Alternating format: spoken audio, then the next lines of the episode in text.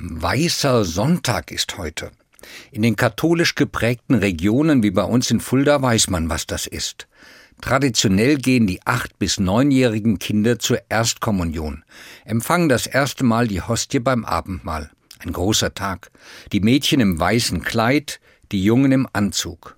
Oftmals sind die Erstkommunionkinder einheitlich bekleidet mit einer Albe, einem weißen Gewand.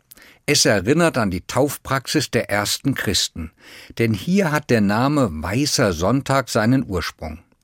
Die ersten Christen tauften nur Erwachsene, einmal im Jahr, in der Osternacht. Die Taufbewerber trugen ein weißes Gewand, Zeichen der Reinheit, des Neubeginns, des neuen Lebens in und mit Christus. Als Getaufte nahmen sie dann erstmalig am Abendmahl teil. Acht Tage lang trugen sie ihr weißes Taufgewand als Bekenntnis ihrer Taufe, als Symbol des neuen Lebens. Seht her, Christen sind wir geworden, wollen mit Jesus leben, gehören ihm, zu ihm, sind wie neu geboren. Quasi modo geniti, wie die Neugeborenen, so heißt der heutige Sonntag bei uns Evangelischen. Auch hier ist sie da, die Verbindung mit der Taufe. Und noch etwas. Quasi modo geniti ist der Anfang eines Bibelverses in lateinischer Sprache aus dem ersten Petrusbrief.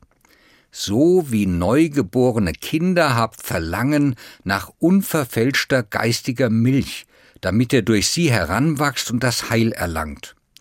Will sagen, es ist wichtig, im Glauben zu wachsen, Gottes Wort in mir wirken lassen, lernen, Jesus nachzufolgen und so das leben, was mit meiner Taufe begonnen hat.